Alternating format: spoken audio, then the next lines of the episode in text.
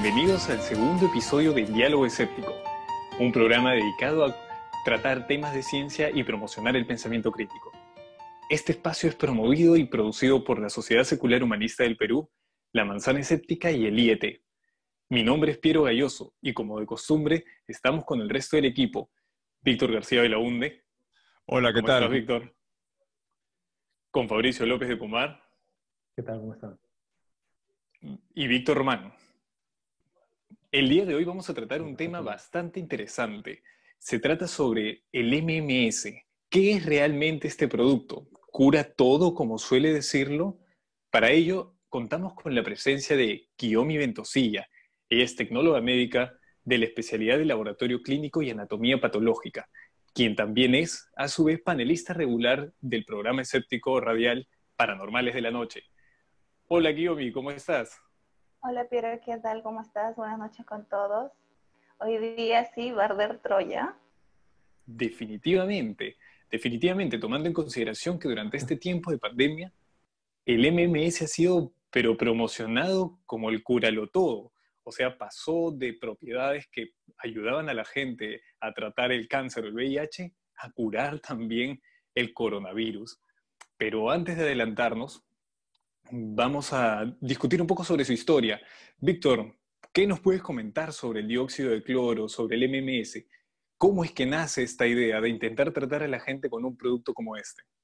El tema viene, ha sido escogido a propósito de que la semana pasada ha habido un video, desde el 10 de junio, hay un video sobre una conferencia una doctora Rita de Negri, según la cual se puede ofrecer pruebas científicas de la validez del dióxido de cloro como tratamiento. Kiyomi, ¿nos puedes por favor decir qué cosa es el dióxido de cloro?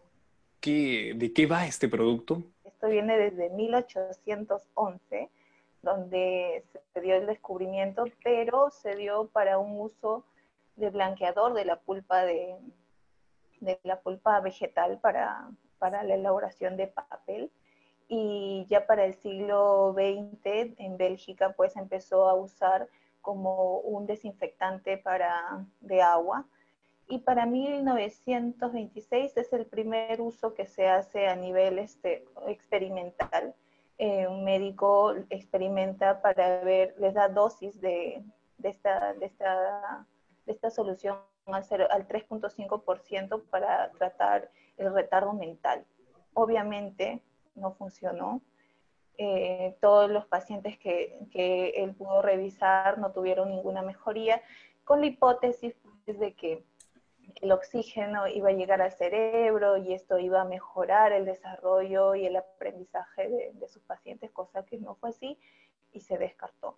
Después es que ya ha sido adoptado ya para 1900, también hubo otro experimento, pero en el 2000 ya es que fue a- a- des- redescubierto y se usa para también tratamiento de VIH y el SIDA, que tampoco ha dado resultados y ahora pues eh, se ha hecho súper conocido con, con este señor Kalker, ¿no? Eh, respecto a tu pregunta, ¿qué es? Bueno, hacemos dos diferencias, ¿no? Como ya en muchos videos ya se ha visto y como bien mencionas, la doctora en sus videos también explica, el MMS es diferente al CDS. El MMS, el MMS va a ser una combinación del al 27%, una mezcla del ácido cítrico con el, el clorito de sodio. Lo que explican en sus manuales, porque para esto hay un manual y es más, lo pueden descargar gratuitamente y está al alcance de todos, eh, el manual para el uso del MMS. Eh, nos dice que se tiene que hacer una combinación de una gota con otra gota, te vienen dos frasquitos y se combina el MMS con un ácido, generalmente es un ácido débil, puede ser un, un, una bebida cítrica, un jugo de naranja o cualquier ácido débil. Este se va a reducir y nos va a dar lo que es el CDS, que es el, el, dióxido de cloro, que este va a ser el componente activo que ellos aseguran que es el que funciona y el que va a curar pues estas enfermedades. Cosa Pero, totalmente Yumi, antes de continuar, el, ¿qué ¿qué relación existe entre el MMS y la lejía? Porque por ahí diferentes artículos han mencionado, de noticias, han mencionado que cuidado porque están recomendando la ingesta de cloro, de blanqueador. ¿Cuál es la relación? ¿Qué diferencia hay entre estos productos, si es que la hay? Sí, no, sí hay diferencias, ¿no? La lejía que nosotros compramos en la tienda, si uno se fija, pues es, su, es hipoclorito. Eh, y aquí lo que hablan es del clorito de sodio. Es diferente, pero en términos de la Real Academia, cuando uno dice lejía, pues es cualquier sustancia que tiene como base el cloro y sirve para desinfectar eh, por sus propiedades oxidantes y sirve también como blanqueador. Entonces, si nos basamos estrictamente a que es una sustancia a base de cloro, sí puede entrar dentro del término de una lejía. Es una lejía. Eh, pero es diferente la lejía comercial que nosotros compramos, ¿no? Que es el hipoclorito de sodio. Es, diferente. En, en, ese aspecto es diferente. Pero aquí la base es la misma los, los, las sustancias que son a base de cloro son altamente oxidantes y su poder oxidante lo van a hacer a nivel de cualquier organismo que ellos encuentren. Entonces, por eso es que es desinfectante porque actúa a nivel de la membrana de, celular de las bacterias, a nivel del ARN de los virus. Entonces, ese es el poder desinfectante que tiene y también lo va a hacer cuando no lo consume. Esa es la lógica a la que ellos apelan, ¿cierto? Su, capacidad de, pues, destruir los lípidos que protegen a algunos de estos patógenos. Pero realmente... Hay que hacer la diferencia entre aplicarle lejía para desinfectar una mesa y, a beberla. O sea, no, no, no tiene... no es lo mismo. No hay similitud alguna. Entonces, completamente descartado aquello de que la misma aplicación que se da sobre una superficie puede, puede darse al interior del organismo. No es dable esa relación. Hola. Sí, Víctor. Sí, por fin, perdonen, perdonen, perdonen. ¿Qué tal? De vuelta, no, no te preocupes, justo que estábamos conversando yo con Kiyomi un poco que nos adelantó cuál es la historia de este producto, cómo es que se posiciona el MMS, pero por favor, si pudieras darnos mayor detalle sobre esto. Eh, sí, bueno, quiero contarles una anécdota personal. De hecho, yo he, conocido, bueno, he escuchado hablar del MMS hace muchos años. Eh, hace algunos años conocí a una persona de Alemania, un amigo, que me contó de que había un tratamiento milagroso que trataba el Alzheimer, eh, la malaria, el VIH, el cáncer, el autismo. y cuando comenzó a mencionar muchas más enfermedades, yo dije, mm, esto suena medio raro y me dice, es el, es el eh, clorito de sodio. Y eso me sonaba a lejía. Entonces comencé a, conversar con él y comencé a sacar mayor información. Y resulta de que este compuesto fue utilizado con ese fin, primeramente por una persona llamada James Humble, que es un ex cientólogo. Era, es una persona que creía en la cientología. Eh, eventualmente esta persona se abrió y de acuerdo a ABC News de Estados Unidos, eh, creó su propia iglesia, la iglesia del Génesis eh, número 2, se llama su, iglesia. Y eh, parte de su evangelio consistía en tomar este, este compuesto. Según el investigador Ignacio Crespo de España, que es un médico y además de divulgador científico, uh, Jim Humble como el, diminutivo de James Humble, Jim Humble ah, descubrió las propiedades curativas del clorito de sodio cuando eh, estuvo en la selva buscando oro y su parte de su equipo cayó enfermo con malaria. Entonces, en su intención de curarlos, lo que hizo fue eh, utilizar el líquido con el que eh, limpiaba las cantimploras y dárselos. Quien recoge parte de esta, eh, de esta teoría o esa hipótesis mal, armada sobre las propiedades curativas de eh, del eh, clorito de sodio es Andreas Kalker, un viejo conocido entre aquellos que combatimos las pseudociencias y las estafas. de acuerdo nuevamente a Crespo, Kalker en realidad aunque se presenta como científico, no es un científico, es un economista tiene un título, sí, de eh, doctor en biofísica natural eh, y medicina alternativa. Ya sabemos lo que significa eh, eso. en, la Open University of Advanced Sciences. Es una universidad que expende este tipo de títulos y enseña medicina alternativa en Florida. Es más, una búsqueda es algo muy curioso porque una búsqueda en la misma página web de esta supuesta universidad uno encuentra un disclaimer. Ni bien entras a la página de la universidad, sale el disclaimer, en el que ellos aseguran no tener ninguna relación con la iglesia del Génesis eh, número 2, ni con el MMS. O sea, su ah, propia alma mater. Sí, su propia alma mater dice, yo no tengo nada que ver con ese tipo. Este, o con esa, o con esa, este, eh, con ese supuesto tratamiento milagroso. Entonces, em, e, eventualmente, Calker ha estado, ha pasado desapercibido en, en el, este, en, en, el mundo de las pseudociencias hasta que ha comenzado esta pandemia. Ahora, eh, como para no caer un poco en la falacia de autoridad, eh, eh, para no caer un poco en la falacia de autoridad, el, em, y, y, decir, bueno, este, es un economista, un doctor que, que, no sabe en realidad sobre medicina, a pesar de que se, se propone como tal, vamos a ver exactamente en qué consiste el eh, hipoclorito de sodio y para eso, el clorito de sodio, perdón, o el llamado MMS, la solución mineral milagrosa, y para eso va a estar eh, Kiyomi.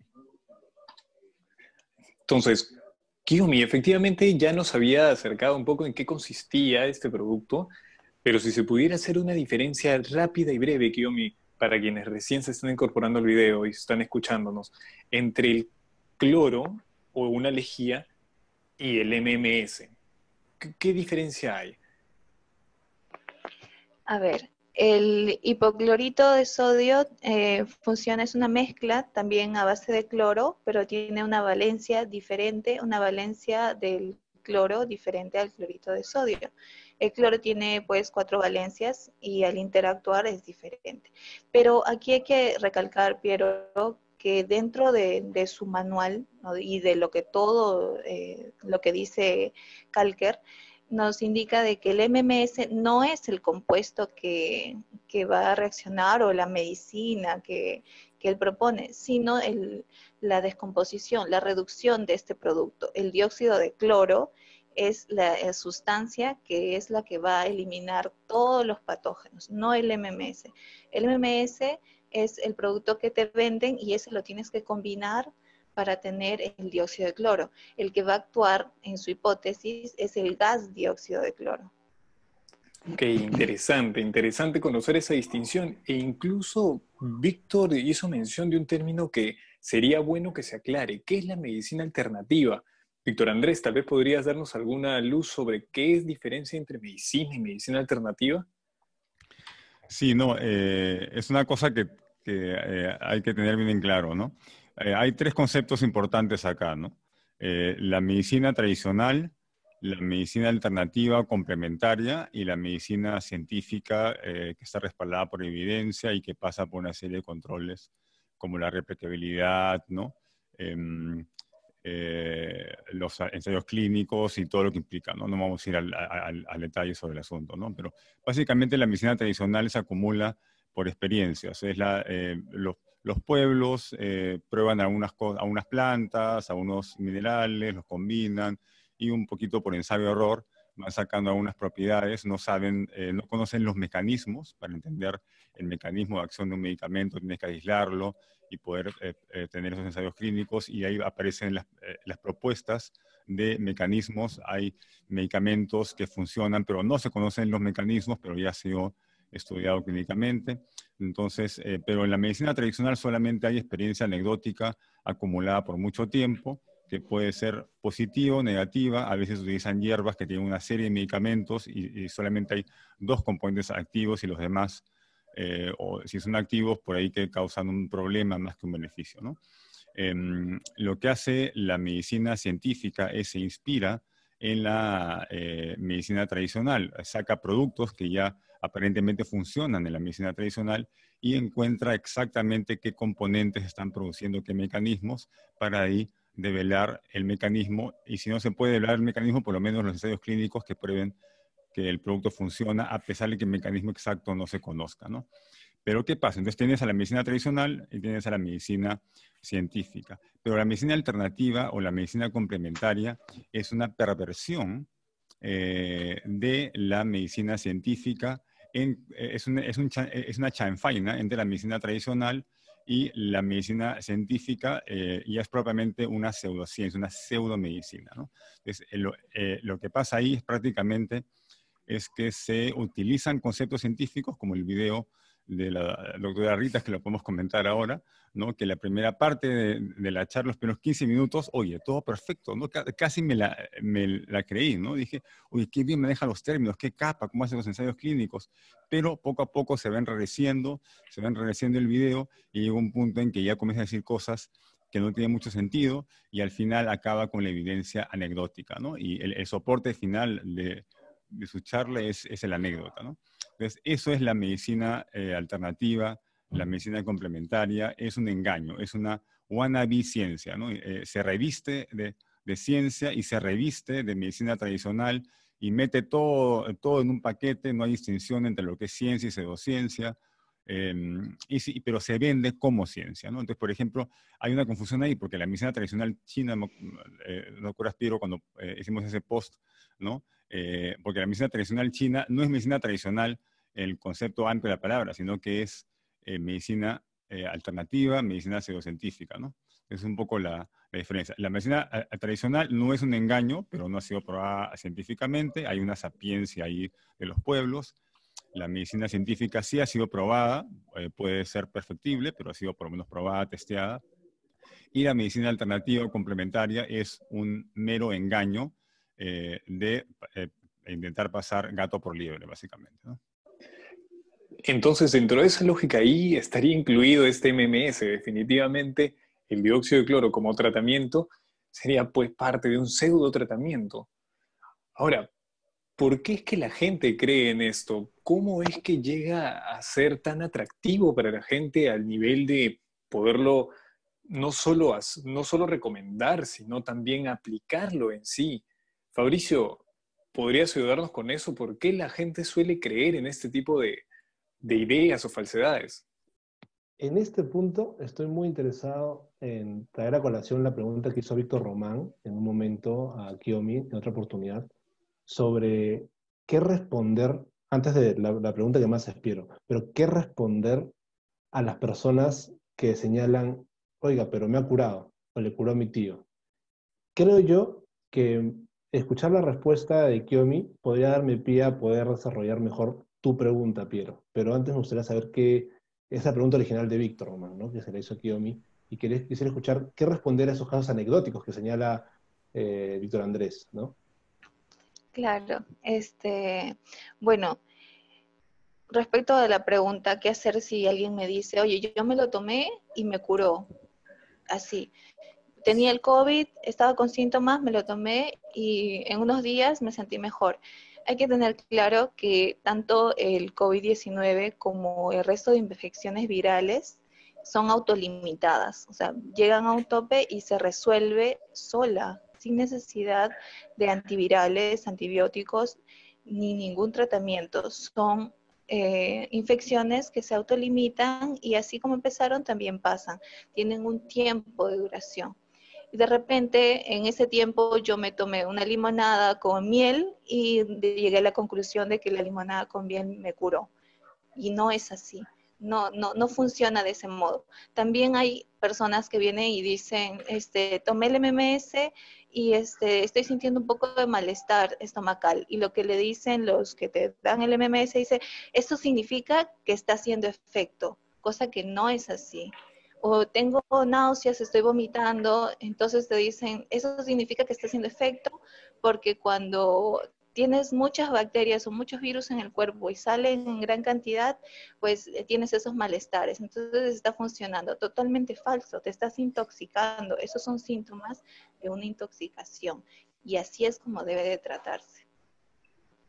Como toda pseudociencia tratando de salvar el dogma, ¿no? Cualquier sea los efectos de su aplicación, inmediatamente se trata de que encaje encaje con las creencias.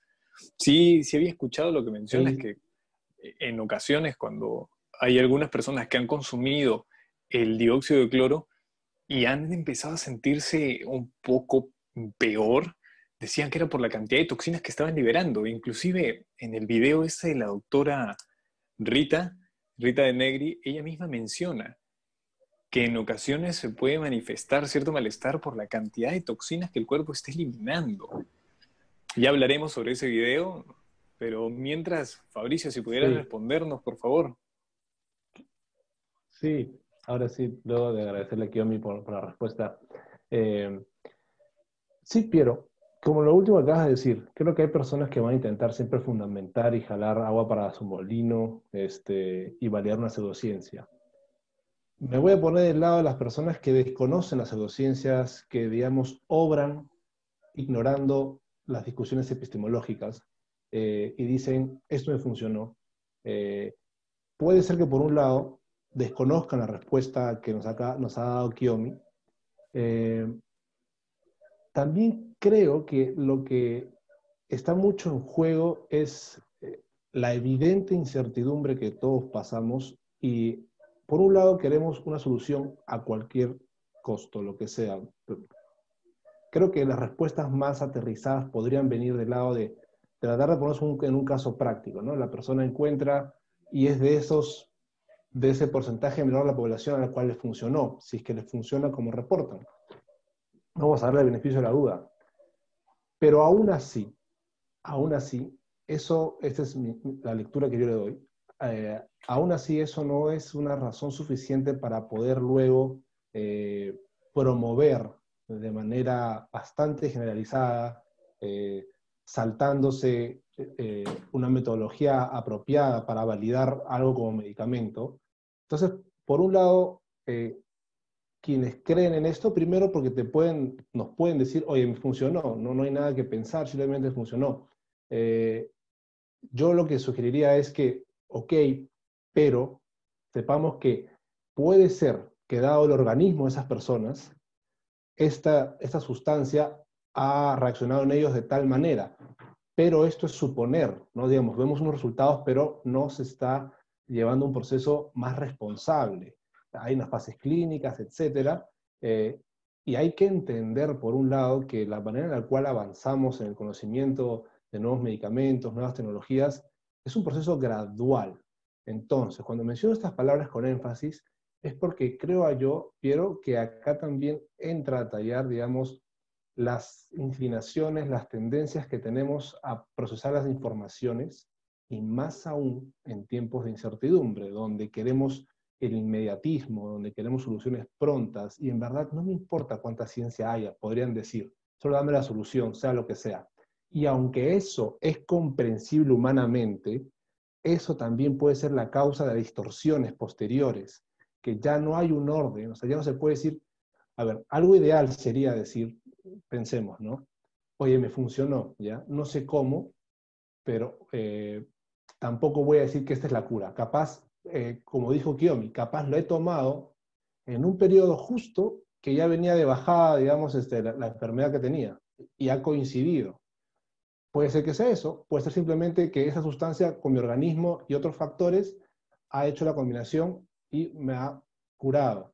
Pero a ver, difícilmente los que se, han visto beneficiados, dándose el beneficio de la duda, difícilmente van a procesarlo así, sino simplemente es, digamos, lo que buscan es transmitir esperanza, de que así se puede, esto cura, pero en esa buena intención se está pervirtiendo un proceso más lento, más metódico, digamos, más científico, eh, eh, por poner una etiqueta. Entonces, acá hay una mezcla de elementos, ¿no? Que este, hay el, afán de querer estar bien de salud, el querer ayudar a los demás, el querer salvar y decir, oye, sí se puede. Entonces, toda esa movida súper, súper comprensible, súper humana, pero se lleva por delante, este, digamos, esta cautela para sacar conclusiones este, este pensamiento más analítico que a veces hemos mencionado, ¿no? esta mesura para, para evaluar las cosas. Entonces, eh, nuevamente, y a modo de cierre para esta intervención mía, eh, al estar hablando de un tema de salud que cobra vidas, que, digamos, no se sabe, dependiendo de qué región estemos, no se sabe cuándo va a terminar. Y si alguien te dice, esto te cura, y parece que a alguien le funcionó, esto ya, en mis términos, bloquearía toda aproximación cautelosa para evaluar la información. Simplemente me funcionó y listo. No, no, no importa nada más. Pero eso mismo, esa buena intención de curarse, de querer ayudar a los demás, está interfiriendo con un análisis más, este, más, más racional de la información, un poco más pausado. Entonces, este conjunto de, elementos son, las que, son los que están este, sosteniendo estas creencias. Y ni qué decir, que si se da oportunidad se menciona, ni qué decir cuando entra el tema de las teorías conspirativas, ¿no? Porque ya se ha visto en trabajos de que a mayor desconfianza en un sistema de salud, a mayor desconfianza en las instituciones médicas, con mayor razón las personas mostrarán conductas desafiantes, conductas temerarias, serán, serán, por, la, serán, por, serán por medicamentos o profesionales eh, que no son del, del, mainstream, que no son, digamos, de, de, de, los trabajos oficiales, conocidos. Entonces, y ahí es meter cómo... Que no son de la élite. Exacto. Eso es lo que Ahí podremos... Claro. Entonces, recién estoy introduciendo la, eh, cuando una teoría conspirativa entra a jugar, pero sin ella se podría explicar por estas razones que, he mencionado, ¿no? Gracias, Fabricio. Ahora más bien quería preguntarle a Kiyomi, si ya sabemos que esta es parte de un tratamiento de tipo alternativo, que pues tiene también sus raíces psicológicas, porque la gente se aferra a ella, ¿realmente cuáles son las consecuencias de consumir el dióxido de cloro? ¿Cómo afecta al organismo o es completamente inocuo? Ay, muy buena pregunta, Piero. En realidad es algo que quería eh, que quede bastante claro. Muchas personas dicen, bueno, si me tomo el dióxido de cloro como preventivo y no me pasa nada, o sea, es una, es una gota o son 24 gotas al día, es súper poco, no me pasa nada. En realidad no es tan así. Como ya habíamos dicho, una de las propiedades de todas las sustancias a base de cloro y en especial el dióxido de cloro son altamente oxidantes y reaccionan eh, apenas uno lo ingiere. Apenas uno lo ingiere, eh, va a ir oxidando todo el, todo el material orgánico que encuentre en el camino. Y en el camino está el esófago, está el estómago. Difícilmente va a llegar a la sangre, pero en todo su camino va oxidando. Entonces nosotros podemos encontrar eh, quemaduras a nivel de esófago, lesiones a nivel de estómago. Si es que se ingiere, bueno, primero, si es que uno llega a inhalarlo, porque al combinar tú las dos sustancias, el MMS, al hacerlo reaccionar, o como ellos llaman, reactivarlo, entonces lo que libera es dióxido de cloro, pero es un gas este gas, si tú lo inhalas, llega directamente a los pulmones y sí hay daño pulmonar. Si es que tú lo ingieres en altas cantidades, pues vas a tener un daño a nivel de la garganta, del estómago. Y si ya llegas a un exceso de consumo y difícilmente si es que llega a la sangre, pues ocurre totalmente lo contrario a lo que ellos nos dicen. Al ser una sustancia oxidante, oxida el hierro que se encuentra dentro de la hemoglobina en el glóbulo rojo. En este caso, ya al tener la hemoglobina oxidada, una metahemoglobina, es muy... Eh, súper más afín al oxígeno. Y sí, tenemos un eritrocito que llega a saturarse de oxígeno, pero al llegar al tejido blanco, no lo libera, no hay ese intercambio de oxígeno con dióxido de carbono.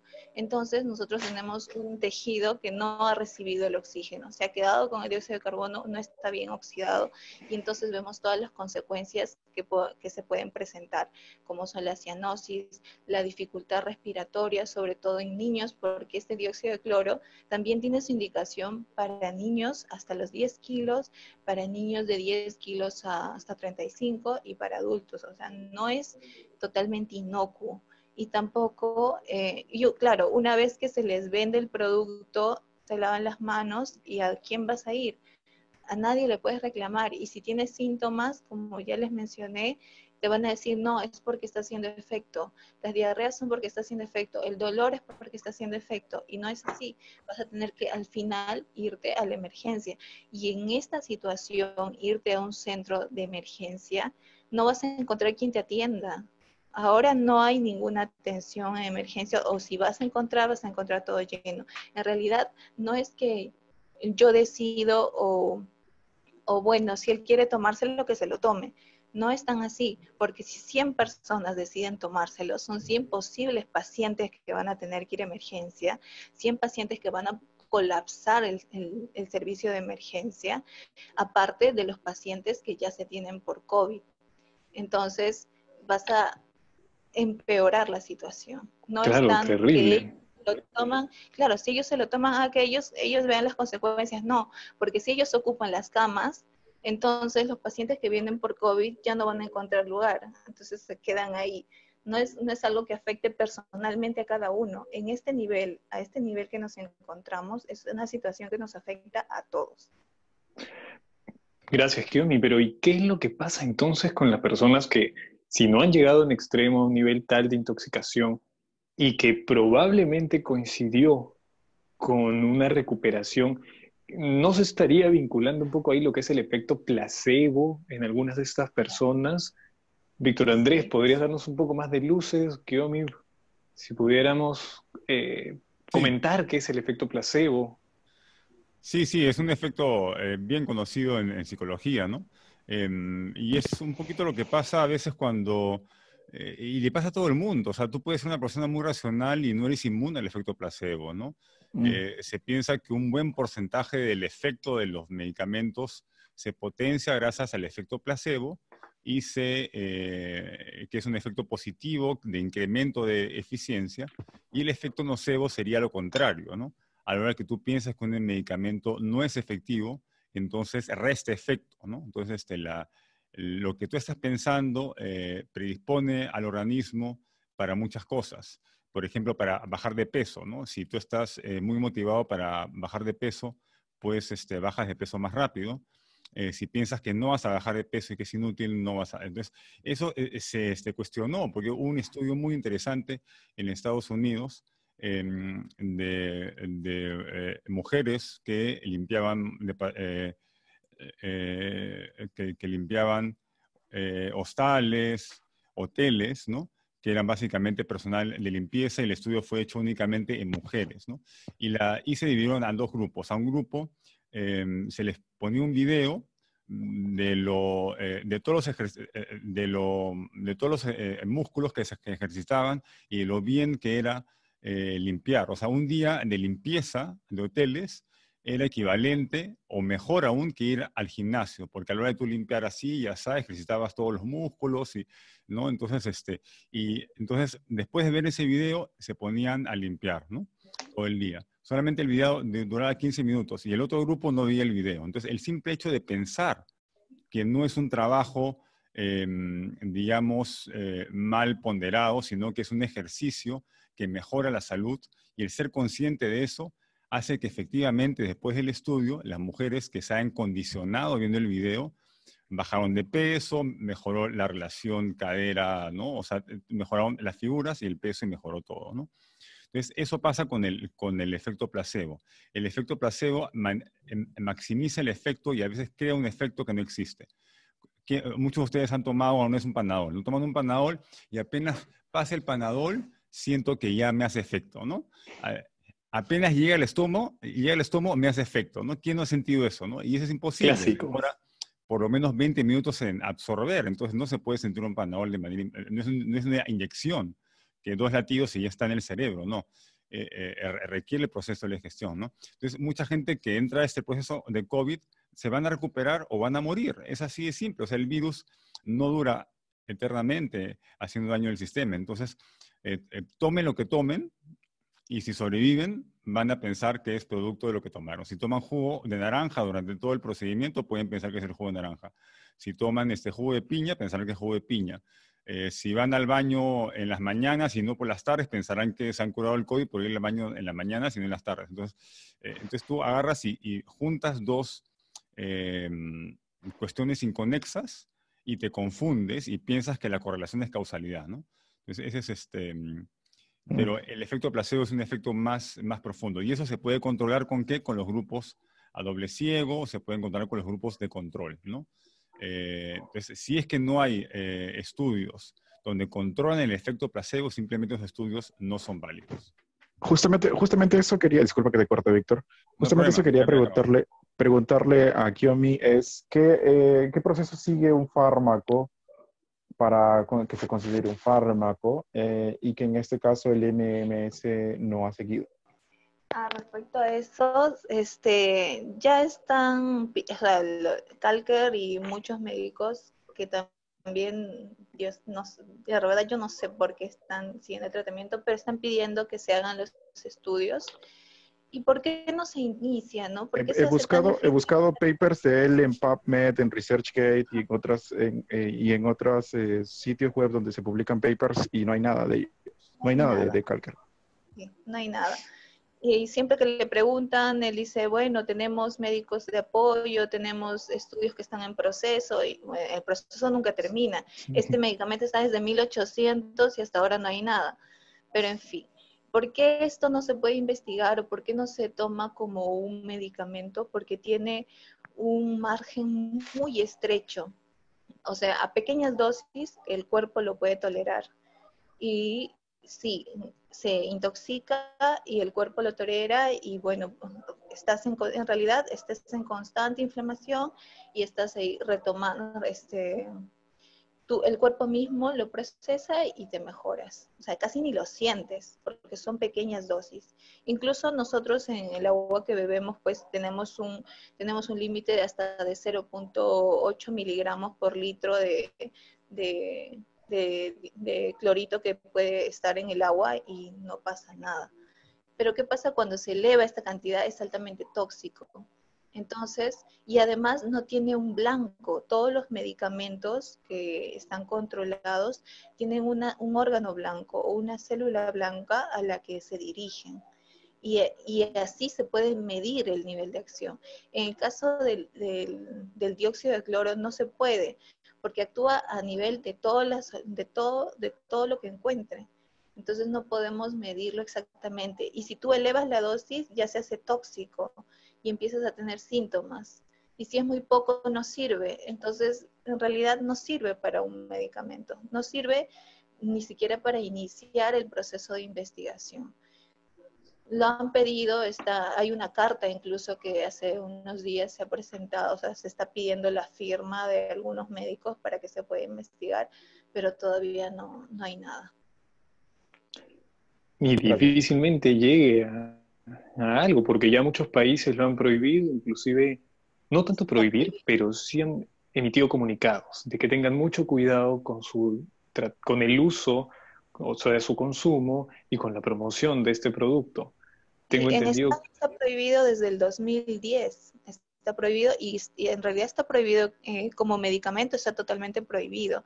Se hace la venta bajo el nombre de un sanitizante o descontaminante, pero no como medicamento. Como medicamento claro. No, ya sería muy escandaloso. O sea, tienen que pasar por otra carátula para poder ser vendidos, ¿no? Con otro rótulo. Y lo curioso es que aquí a Perú también ha llegado. En Mercado Libre pueden ver la solución, está casi 300 soles, la famosa solución mineral milagrosa. Se vende también una producción nacional, que dicho sea de paso, en un conocido de la doctora Rita de Negri, que está promocionando el ensayo, y es más, según su propio testimonio, esto no lo estoy inventando, ella dado una conferencia el 10 de junio, ella menciona que está tratando pacientes con esta solución, con dióxido de cloro, y uno de sus conocidos lo produce. O sea, ya hay producción nacional de dióxido de cloro. Y no solo eso, ¿qué más ha pasado aquí en Perú? Que uno de los jefes del comando COVID un miembro del comando COVID, un doctor Amilcar Huancawari, destacado en Ayacucho, ha sido pues relevado de su cargo por estar promocionando el consumo y estar recomendando a la población que el dióxido de cloro es un tratamiento efectivo. Ya llegó a Perú también. Y esto, como mencionaron en un inicio, se supone que era una pseudociencia un tanto marginal, pero que producto de, de todo el pánico que ha causado la pandemia, se ha popularizado por redes. Em, son las 7 y 10. Creo que ya podemos comenzar con las preguntas del público. alguno tal vez de nosotros tendría, tiene algún comentario adicional antes de poder leer o escuchar los comentarios de la, de la gente que nos está siguiendo. Sí, no, me eh, parece terrible. Yo creo que estamos siendo invadidos, avasallados eh, por las pseudociencias y cuando la gente está desesperada disminuye la capacidad de pensar. Entonces, eh, digamos, las carencias educativas y racionales, la falta de este filtro escéptico que estamos intentando este, digamos, instaurar o que la gente acepte y entienda de la población, está todo en crisis, ¿no? Entonces, eh, es de esperar que en estos momentos las personas intenten buscar soluciones milagrosas, ¿no? Lo que quieren solucionar, lo que quieren es un milagro, ¿no? Pero acá no hay milagro, hay, hay, hay, este, hay el trabajo científico por hacer para encontrar la cura definitiva o la, o la vacuna definitiva para este mal, ¿no? A ver. tenemos a Ricardo. Buenas noches con todos. Eh, Muchas gracias por, organizar este evento, me parece muy, muy importante. Vamos a difundirlo ¿no? por todos los medios. Lo que yo quiero comentar, lo que quiero comentar primero es que definitivamente este miedo y esta gran incertidumbre, en realidad mucho más que el, CDS eh, se consuma, la gente consume cualquier cosa, ¿no? O sea, el eucalipto, o sea, si, si, hacemos un análisis de todo lo que ha salido, todo, mucha gente, o la gran mayoría, ha empezado a consumir cualquier cosa. Entonces, entre esos está el CS, ¿no? Yo soy ingeniero ambiental y nosotros regularmente trabajamos con productos químicos, con, estudiamos toxicología, y nosotros trabajamos con dióxido de cloro. El dióxido de cloro lo producimos a través de electrólisis a, eh, a partir de clorito de sodio. ¿Y para qué lo utilizamos? Para desinfectar el agua. O sea, para desinfectar el agua en una planta de tratamiento de aguas, lo que hacemos con esto es eliminar todas las bacterias y todo aquel agente que pueda causar enfermedades. O sea, esto no tiene, esto, eh, digamos, no tiene, uno puede ingerir el agua y está desinfectada, pero esto no te va a producir algún efecto colateral a, tu organismo porque hay una concentración, esa concentración mínima de 0.5 miligramos por litro. Entonces, eh, el dióxido de cloro sí eh, mucho más rápido se, degrada que, la lejía, que el hipoclorito de sodio, pero lo que quiero decirles con respecto a este CDS es que es importante analizar cómo es que venden este producto, este Andreas Kalker. Yo, lo, yo, yo, lo investigué desde que inició a, poder este, hablar sobre el tema. ¿no? Y ha empezado a cambiar su discurso y ahora la producción del CDS a partir del MS, MMS se da que generas el dióxido de cloro, el agua se vuelve amarilla y luego le bajas la concentración. ¿no? Entonces, eso al cuerpo lo que hace es afectarlo. ¿Cómo se puede demostrar? Bueno, uno, yo los invito a que todos puedan descargar hojas MSDS, así se llaman, hojas MSDS. Son hojas de seguridad. Busquen hoja de seguridad o hoja MSDS del clorito de sodio, hoja MSDS del dióxido de cloro. Y ustedes van a analizar ahí, van a ver todas sus propiedades físicas, químicas, y van a ver cuáles son los efectos biológicos que tienen. Regularmente hay estudios que involucran pruebas como la LD50 que es una prueba de letalidad. Entonces hay una concentración y así como dijo la señorita, a una concentración se va a volver tóxico. Y finalmente lo que quiero decir es que si hay pruebas. O sea, la FDA hace poco ha, sacado un comunicado.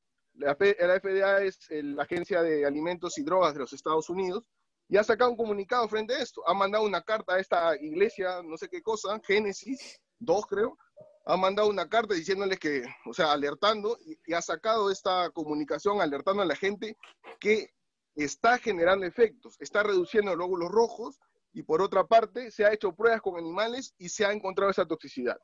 Pero sí quiero que sepan, porque sí es algo importante, si hay un estudio que han sacado estos señores. Estos señores eh, supuestamente en junio iban a sacar los resultados, pero es un estudio que si ustedes no lo analizan, que lo ha, lo ha sido patrocinado y pagado por esta iglesia Génesis tal, no sé qué cosa, ha sido sobre 20 individuos, ¿no?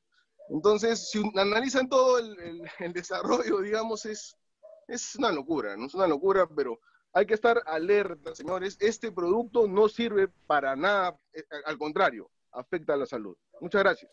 Muchas, muchas gracias a ti, Ricardo. Gracias, sí. Sí, sí, Ricardo, justo lo que menciona es cierto, porque fue más o menos en marzo que la FDA americana emitió pues comunicados alertando sobre la venta de ciertos productos, dentro de los que destacaba no solo el, dióxido de cloro, sino también algunas terapias, aromaterapias que ya se estaban vendiendo como tratamientos efectivos contra el COVID. Esto sí es importante, gracias por, recordarlo, Ricardo. Diego quiere hacernos una pregunta o comentario. A ver, Diego, por favor. Hola amigos, ¿qué tal? Nuevamente. ¿Qué tal, Diego? Este, sí, me aporte más que todo una observación respecto a las correlaciones. Este, si bien el dióxido de cloro está destinado a, a combatir agentes patógenos, este, a veces olvidamos, o sea, vamos como que al tema de los agentes patógenos biológicos y olvidamos que nosotros también somos un organismo biológico compuesto por células. Entonces, como que a veces tal vez un poco el tema del analfabetismo científico, la cultura científica, que, bueno, personas compran este, e, esta sustancia pensando que es, esta sustancia va a combatir los agentes biológicos específicamente aquellos que nos hacen daño, pero nosotros también estamos compuestos por células. Y pienso que la agresividad de este compuesto, o sea, la respuesta de este compuesto es muy fuerte al punto que, o sea, no solo es muy generalista, al punto que también afecta a nuestras células y no es como que un compuesto muy específico hacia algo, sino hacia todo. Y ahí voy un poco al tema de la causalidad correlación y bueno, la falta de cultura un poco científica. Hola, buenas noches, ¿cómo están con todos? Bueno, ¿Qué tal, bueno, yo también soy tecnólogo médico de profesión, soy colega de Kiomi. Y este, eh, bueno, para el aporte que hago sobre este tema, que, que, que últimamente las personas están usando muchos compuestos, como nosotros los llamamos o conocemos, inorgánicos, ¿no? y como lo mencionó Diego hace un momento, ¿no? Lo están ingiriendo, ¿no? Y eso generalmente, por más mínima cantidad controlada que sea, tiene un grado de toxicidad alto, ¿no? Bueno, a mí me parece lamentable también que muchos médicos estén tratando de, de apaciguar a la gente diciendo que, bueno, pueden usarlos de alguna u otra manera, ¿no?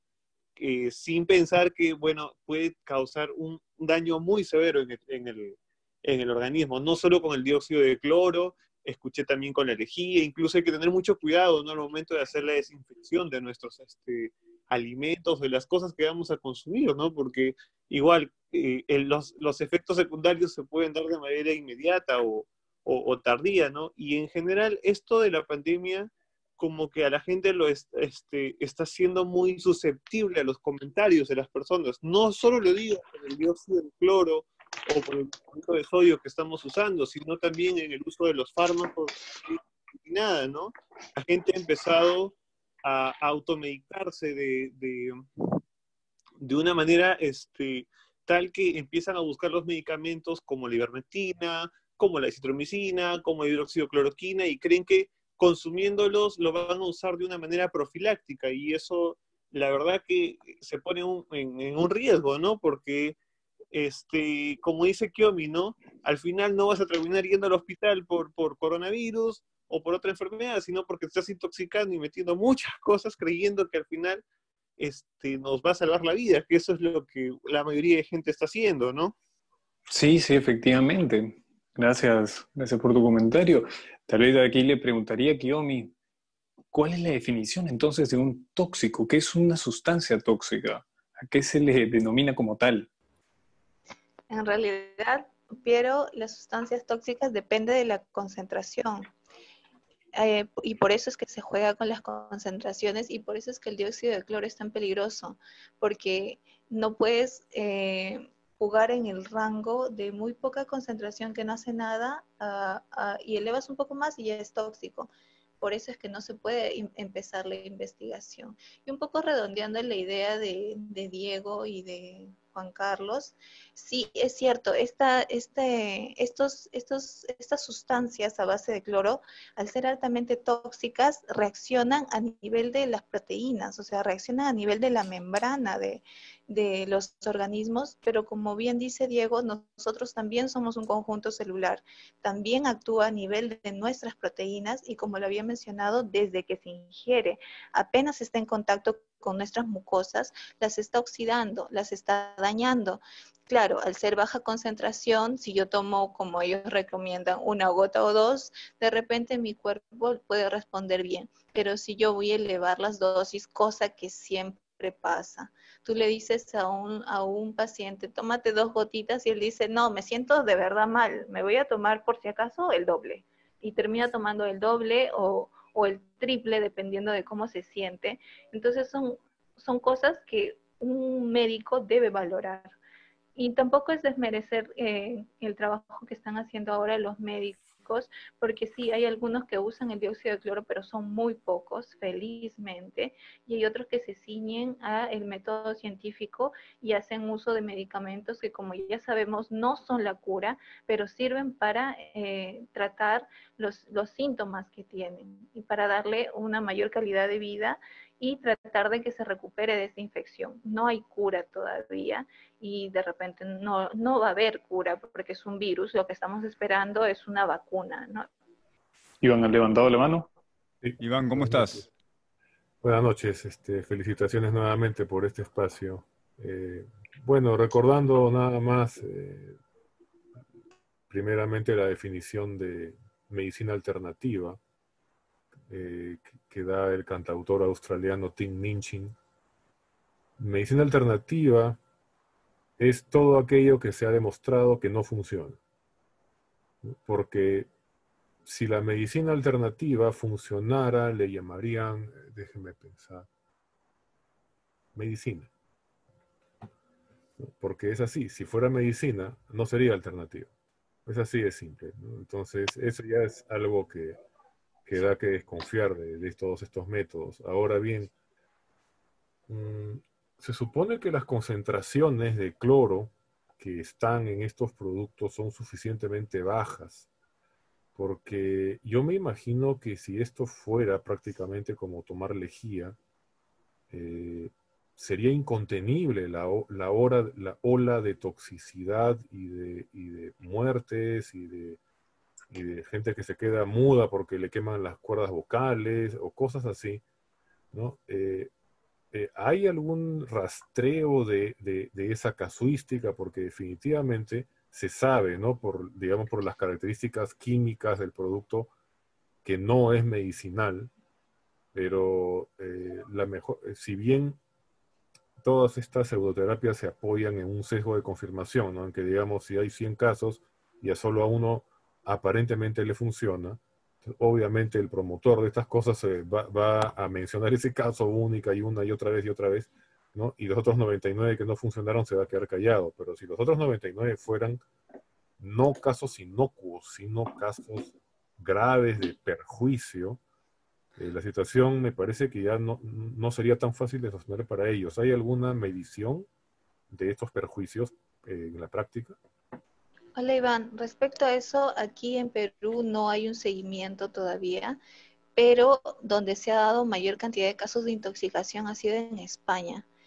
¿Y por qué no se presenta tanto o no hay tanta data específica? Pero, pero, sí hay asociaciones de padres, porque no solamente se da para tratamiento ahora de COVID, sino que lo han estado usando para tratamiento de autismo y ahí es donde más se han presentado los casos y la Asociación de Padres dice que no pueden hacer las denuncias del caso porque la demanda les cae a ellos, porque son los padres los que le dan a los hijos el, el dióxido de cloro.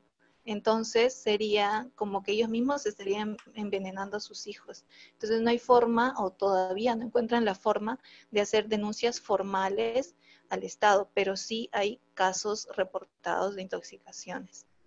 Como tú dices, sí, las dosis que recomiendan son bajas y el cuerpo todavía puede tolerarlos.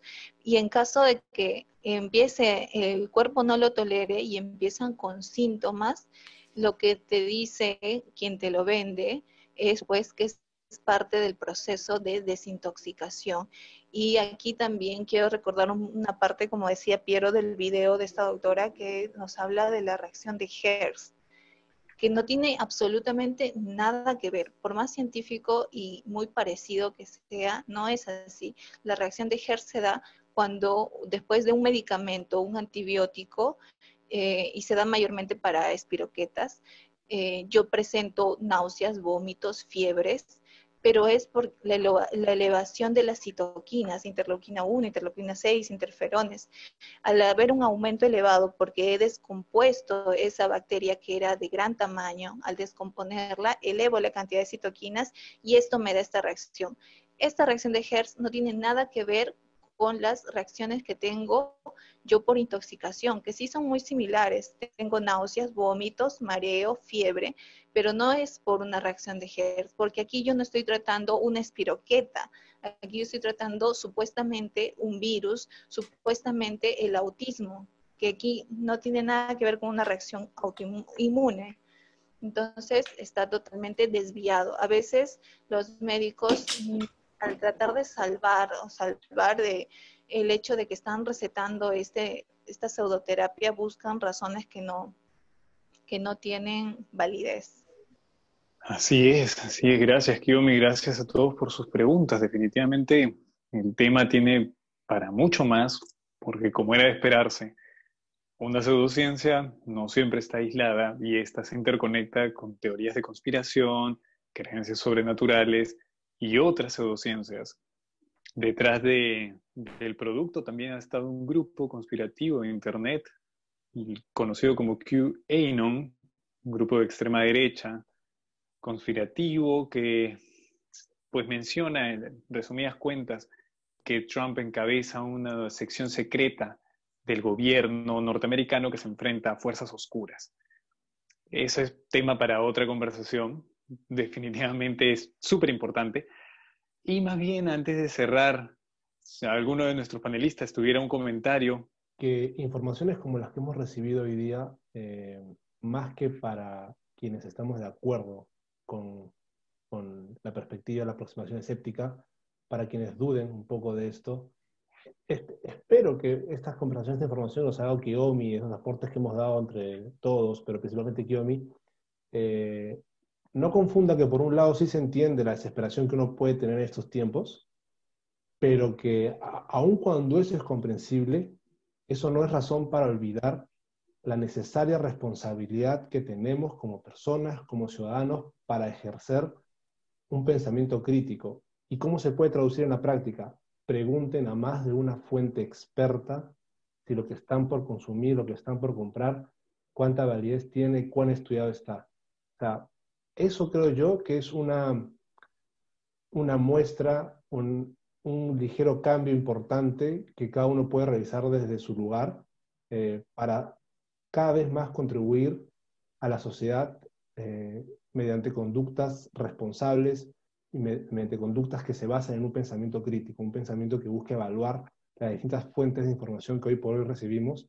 Entonces, que esto nos, nos deje como, como, enseñanza, y no le digo a la comunidad escéptica, sino a la, a la que no tanto puede estar en nuestra, en, nuestra, en nuestra mirada, sino que es muy necesario, aun cuando tengan ya decidido, es más, hay una frase con la que no se escucha, piensa lo que quieras, pero piénsalo. Bueno, por ahí va el tema de que quieres tomar una decisión porque crees que te hace bien, infórmate. Infórmate que eso es responsable porque la desinformación puede matar. Así es. ¿Algún comentario final? Sí, yo solamente quería pedir que eh, al encontrar personas que de repente están de acuerdo en tomar este dióxido de cloro o empezar, o ya empezaron, lo mejor que podemos hacer es explicarles, ¿no? Explicarles de una forma que puedan entender y es una obligación técnicamente de cada uno de nosotros no burlarnos, no, no decir, no, no lo tomes porque, porque no, sino explicarle las consecuencias que puede tener, no solo para él, sino para su comunidad, pensando en la comunidad. Y me parece súper, súper bien que se abran estos espacios para compartir información. Gracias, Piero. Carla, te, escuchamos. Buenas, noches. Sí, acabo de escuchar parte de, la, de los argumentos que ustedes brindan, que son los cuales muy interesantes, pero eh, yo tendría una pregunta en base a lo que he podido ver de un familiar cercano, porque pues este familiar cercano había estado saturando en oxígeno pues en un porcentaje de 70, 73 aproximadamente. Entonces estaba entrando en fase de neumonía. Pero este, este, este tío mío pues ya había había, le habían dado lo que era acitromicina y becmentina, pero no funcionaba, ya no estaba bien. Entonces el MINSA llegó para poder llevarlo, pero él suplicó que no a mi tía y pues él se quedó en casa. Entonces, el asunto, el asunto que realmente a mí me sorprendió es que ellos tenían ese aparatito pues que mide el oxígeno en sangre. Y pues hasta ese punto estaba en 73 y mi tía pues ya mayorando que pues su esposo se estaba muriendo. Y pues eh, en ese sentido alguien ofreció el dióxido de cloro.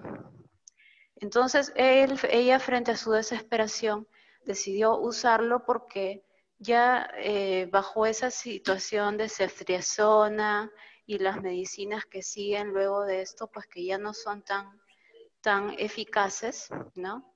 Se sabe que el paciente en intubación ya las probabilidades de salir de ahí es complicado, pero entonces eh, ella decide darle el dióxido de cloro y luego la saturación subió a 86 y al siguiente día subió a 93 entonces, mi pregunta sería, si ella ha dado ese medicamento y el oxígeno a nivel de sangre ha aumentado, ¿por qué no sería dable eso que se pueda dar en algunos pacientes?